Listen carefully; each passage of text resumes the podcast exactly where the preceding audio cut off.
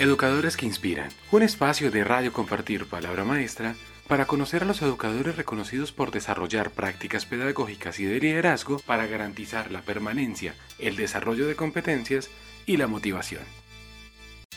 Nuestra entrevista de hoy está enfocada en el marco del reconocimiento de educadores que inspiran eh, bueno, recordemos que este reconocimiento surge como una propuesta de la Fundación Compartir para destacar eh, a todos esos eh, maestros y educadores que por su labor y dedicación nos inspiran con todas esas propuestas que han, surgido en tiempos de pandemia. Nuestra invitada de hoy es la maestra Nidia Torres. Ella es maestra de básica primaria en la institución educativa Luis Alfonso Balbuena Ulloa, en la sede Nahui Ella se postuló a este reconocimiento en la categoría de maestro individual rural con su propuesta I'm the protagonist of my learning. Entonces, bienvenida Nidia, ¿cómo estás? Gracias, bien, muchas gracias. Para comenzar, cuéntanos un poquito sobre el contexto socioeconómico de la institución en, en la que eres maestra. Cuéntanos cómo es ese entorno de los estudiantes hablando tecnológicamente, entorno socioeconómico, lo que quieras contarnos. Eh, bueno, mi sede está ubicada en la zona rural de La Vega, Cundinamarca. Pertenece a la institución educativa Luis Alfonso Balbuena Ulloa. Eh, es una de las 10 sedes que maneja esta institución. Y pues ya yendo concretamente a ella, tengo a mi cargo 19 estudiantes distribuidos entre los grados de preescolar a quinto. Eh, su estrato socioeconómico está entre nivel 0 y 1. De estos 19 estudiantes o de estas 19 familias, eh, solamente dos cuentan con conectividad ilimitada a Internet. Los demás no, todos cuando nos logramos comunicar es a través pues, del paquete de datos que ellos compran. Eh, sus actividades económicas eh, giran en torno al cultivo del café y de algunos productos cítricos, pues porque es un clima templado que lo permite. Mm, está ubicado a 7.5 kilómetros del casco urbano. Eh, hay variedad de familias, mononuclear, extensa. Mm, la mayoría de papitos vive diariamente ocupado en ocupados en sus quehaceres, pues algunos en lo que tiene que ver con toda la producción agrícola y otros se encargan de cuidar o de administrar fincas de personas que viven fuera de la vega pero que vienen a estas fincas a vacacionar. Entonces pues son empleados de estas fincas. ¿Qué más les cuento? Mis estudiantes pues el menor tiene 5 años, el mayor tiene 12 años. Mm, la mayoría de mamitas pues es ama de casa, a la vez sale pues también a trabajar en otras casas, como por ejemplo haciendo aseo de las, de las casas de las fincas. Entonces es por ello que nos hemos tenido que reinventar y ser muy creativos durante esta época de pandemia para poderle llegar a nuestros chiquitines. ¿Por qué? Porque pues los papitos se van con sus niños al trabajo y la idea era que las tareas y las actividades académicas propuestas no irrumpieran en las actividades de los papitos ni en las familias, ni fuese un una carga o una piedra en el zapato para poder seguir llevando a cabo sus labores diarias. Ok, buenísimo. Entonces, eh, digamos que para contextualizar un poquito a la gente que está escuchando o que está viendo esta entrevista, cuéntanos un poquitico sobre tu propuesta I'm the, protagonist of my learning. ¿De qué se trata? Mm, bueno, tiene nombre en inglés. Inicialmente es un proyecto de aula que vengo desarrollando años atrás, con el cual pues fui maestra que deja huella. Se llamaba en mi escuela Soy el protagonista. Luego pues lo pasé a inglés porque se tiene la idea que los niños que vienen de la zona rural o que están en la zona rural, nada que ver con el inglés y pues que sus conocimientos y los saberes que ellos reciben son muy precarios y de muy baja calidad. Entonces, no, por el contrario, eh, quienes tienen esta idea están pero ciegos. En el campo se goza, los niños cuentan con muchas herramientas de aprendizaje, la piedra más pequeñita hasta el árbol, la quebrada que pasa por el lado, tienen acceso a las estrellas, al sol, a la luna de manera directa, lo que no tienen muchos encerrados en un apartamento. Tienen la conectividad ilimitada a la internet, sí, claro, pero no tienen esto que tienen mis niños. Y pues ellos son privilegiados, yo todos les digo, todos los días les digo, ustedes están en el mejor lugar. Entonces, pues como no estamos en la escuela, están en su casa, entonces ellos son los protagonistas de su aprendizaje a través de aprendiz de actividades experienciales en la cocina, en la sala, en su huerta casera, eh, en cualquier lugar, espacio de su casa, del río, del lago que tienen con los peces. Eh, cualquier actividad que realicen les genera aprendizaje y todas las actividades que les propongo es donde ellos a través de de prácticas de exploración, de contrastes, de contrastar, de indagar, van construyendo su propio conocimiento y su propio saber.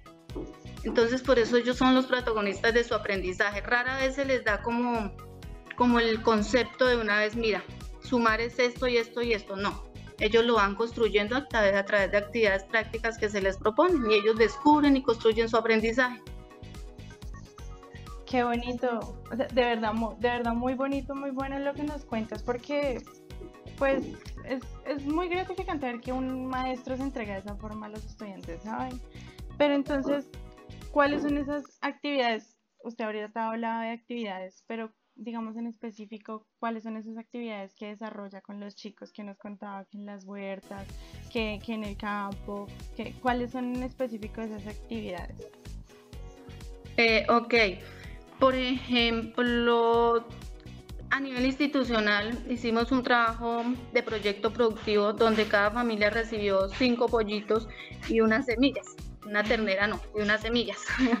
Entonces eh, ellos empezaron a construir su huerta y desde ahí eh, pues estamos asegurando la alimentación en esta época pues muy dura para todos y a la vez los niños están aprendiendo cuando van a la huerta y miran cómo la planta crece, cómo se desarrolla, cuáles son sus partes. Si de pronto no creció, empiezan a formular hipótesis. ¿Qué pasó? ¿Qué le pasó a mi planta? ¿Sería el clima? ¿Sería la tierra? ¿Sería la forma en que la regué?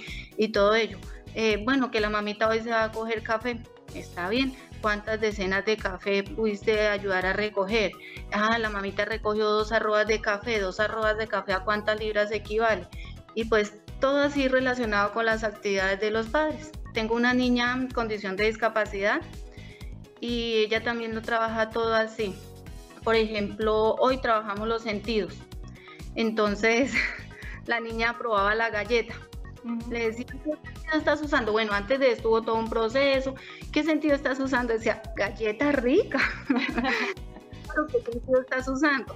entonces ya que el sentido del gusto, y pues esto es muy significativo porque era algo práctico, yo iba probando y entonces, ah, es el sentido del gusto, tenía una colonia y la olía y se la aplicaba, ay, estoy usando el sentido del olfato, y pues cosas que a los niños les gusta y pues que a los papás también. Este tema también lo trabajamos con los de primero, pero pues ellos pues practicar, trabajaron fue colaborando en la preparación del almuerzo a la vez que iban preparando el almuerzo, pues se les da todas las indicaciones a los papitos para que, porque los papás son fundamentales también para que los acompañen. La idea es que ellos los acompañen, pero que a la vez no tengan que dejar de lado sus trabajos. Entonces, mientras la mamita iba haciendo el almuerzo, iban aprendiendo sobre los sentidos, sobre las mezclas, sobre todos los temas posibles. Mira ahí, sí señora. Eso es, eso es básicamente, mis niños reciben las actividades en formato PDF, pues que son muy fáciles de descargar, porque pues con ellos no podemos decir nos vamos a encontrar a través de este enlace, vamos a hacer una videollamada, no. No, llevo niños que no he visto, sino pues en videos a veces que me envían, pero que no he visto desde que empezó la pandemia, porque nosotros no tenemos la posibilidad de conectarnos eh, a través de, de, plataformas, ni tampoco los puedo invitar eh, eh, vayan a este enlace y ubiquen este video. No, no, porque a ellos no les da la internet para eso. ¿Qué hago? Cuando necesito esos videos los descargo y los comprimo al máximo en mi celular, en mi computador y se los hago llegar para que también acceso a ellos. O sea que entonces diríamos que uno de los retos o dificultades sería precisamente como esa barrera tecnológica que digamos la, la, en ocasiones puede que la separe de los estudiantes, pero igual, igual usted encuentra la forma de, hacer las actividades y sacarlas adelante. Aparte de eso, ¿hubo algún otro reto, otra dificultad, algún desafío al que usted se enfrentó? O, ese fue, digamos, como que el más... Ese fue el mayor desafío cuando empezó la pandemia, pero ahora cómo voy a llegar a mis niños si todos no tienen internet, todos no tienen datos Y no, de esta manera lo hicimos y entonces ellos solamente es descargar la guía y en la guía va todas las actividades que se les propone, de manera, mientras de pronto él hace esta actividad en el patio de su casa, el otro la hace en la cocina, el otro la hace en la sala, o sea, somos muy flexibles. Eh, se les da como lugar a la creatividad con el material que tengas a tu alcance. O sea, no tiene que ser que con la témpera así, que con los crayones así, que pues muchos no lo tienen y han habido cosas tan bonitas, o sea, ha sido un proceso muy bonito porque se ha puesto en juego la creatividad de los niños. Se han dado cuenta que con lo que tienen a la, en la, mano, el cartón, la piedra, el palo, se pueden hacer muchísimas cosas. Han hecho instrumentos musicales con tarros y salen cantando lo más de bonito, en, en tarro de soflán, no, muy bonito, muy bonito. Pero si uno dice, ay, busca un instrumento, dile al papá que te compre un instrumento, pues el papá no le va a comprar el instrumento porque es difícil que lo puedan comprar y el niño se va a quedar sin la experiencia pues como de cantar y de, de poner en práctica, por ejemplo, en este caso, ese, esa habilidad de ritmo y musicalidad y pues también se le bloquea su creatividad. Ellos ya se dieron cuenta, yo también ya me di cuenta que con, la, con una mente recursiva se pueden hacer maravillas incluso en los lugares más inhóspitos. ¿En algún momento usted ha recibido alguna retroalimentación, digamos, por parte de ellos, o alguna respuesta, algún seguimiento, una forma en la que, en la que usted se dio cuenta que, que efectivamente esas actividades que usted, estaban haciendo, que usted estaba haciendo los motivaba? O sea, ¿de qué forma se dio cuenta usted de eso? Claro, cuando el niño llega y envía las evidencias, me dice, teacher, acá está mi tarea, espero tu retroalimentación, las actividades de hoy me gustaron mucho, mucho, te amo, le dicen a uno y le mandan esos besitos. No, ay, tan bonito. No pasa siempre, no pasa siempre, pero sí ha pasado varias veces. Y incluso pues también en nuestra institución manejamos el, el sistema y tenemos que todo se debe evaluar, es una evaluación eh, cualitativa y lo hacemos con nuestros padres. ¿Qué te pareció? ¿Qué te han parecido las últimas actividades? ¿Tienes alguna sugerencia? Y los papás también nos han dicho que muy bonito, que muy práctico, que los niños están contentos. Y pues yo creo que una prueba de ello es que hasta el momento de los 19 niños que empezaron a trabajar conmigo este 2020, todos los 19 continúan. Si no hubiese pues no estarían. Hay muchos que han desertado en otros lugares, lo hemos visto y allí todos permanecen. Que unos van más atrasados que otros, sí. Que unos son más cumplidos que otros, también. Pero pues ahí estamos con todos. Ah, bueno, profe, ni idea. Digamos, de toda esa experiencia que ha surgido por el COVID y bueno, con usted con su propuesta, soy el protagonista de mi aprendizaje. I'm the, I'm the protagonist of my learning, perdón. Eh, ¿Qué enseñanza diría usted que le quedó a usted como educadora o en el entorno educativo en general, digamos, para el futuro? ¿Qué enseñanza, qué aprendizaje diría usted eh, que quedó? Pues el aprendizaje que me queda es que cuando uno es docente de corazón, busca la manera de llegar a sus estudiantes. Cuando uno tiene en mente que la educación que le debe brindar a sus niños es de calidad, sin importar el lugar donde esté, porque como te decía, muchos piensan que como por estar en el campo, entonces, ay, no, no, cuando uno tiene la idea de que debe ser de calidad y que pues se le debe entregar a estos chiquitines que son el futuro de nuestro país lo mejor, uno se ingenia todas las posibles formas de llegar a ellos. Y pues que no, nada, que como docentes tenemos ese compromiso y si queremos que nuestra profesión se reivindique, ese es el camino, ser muy creativos, saber llegar a ellos, estar muy pendientes de ellos, atenderlos de la mejor manera y satisfacer sus necesidades. Ellos son nuestros clientes, se merecen lo mejor y pues más estos chiquitines de la zona rural, ellos sí es que mejor aún, ellos necesitan y se merecen una educación de calidad. Listo, perfecto. Y bueno, ya para terminar la pregunta eh, mágica, ¿qué pasaría si, digamos, el próximo 19 de noviembre, eh, a usted le dirían que es una de esas educadoras que la Fundación Compartir resalta en este, en este reconocimiento de educadores que inspiran en época de pandemia. ¿Qué diría usted?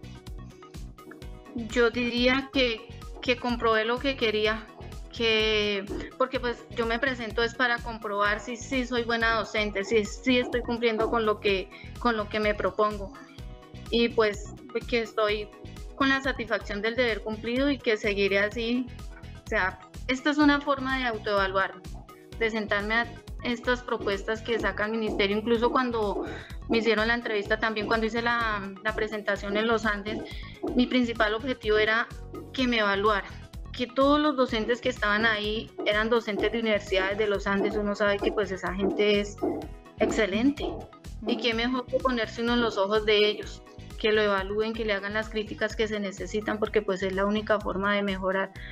Entonces pues si eso pasa, súper claro. Ah, bueno, pero listo, pues eh, la verdad muchísimas gracias por sacarnos este espacio.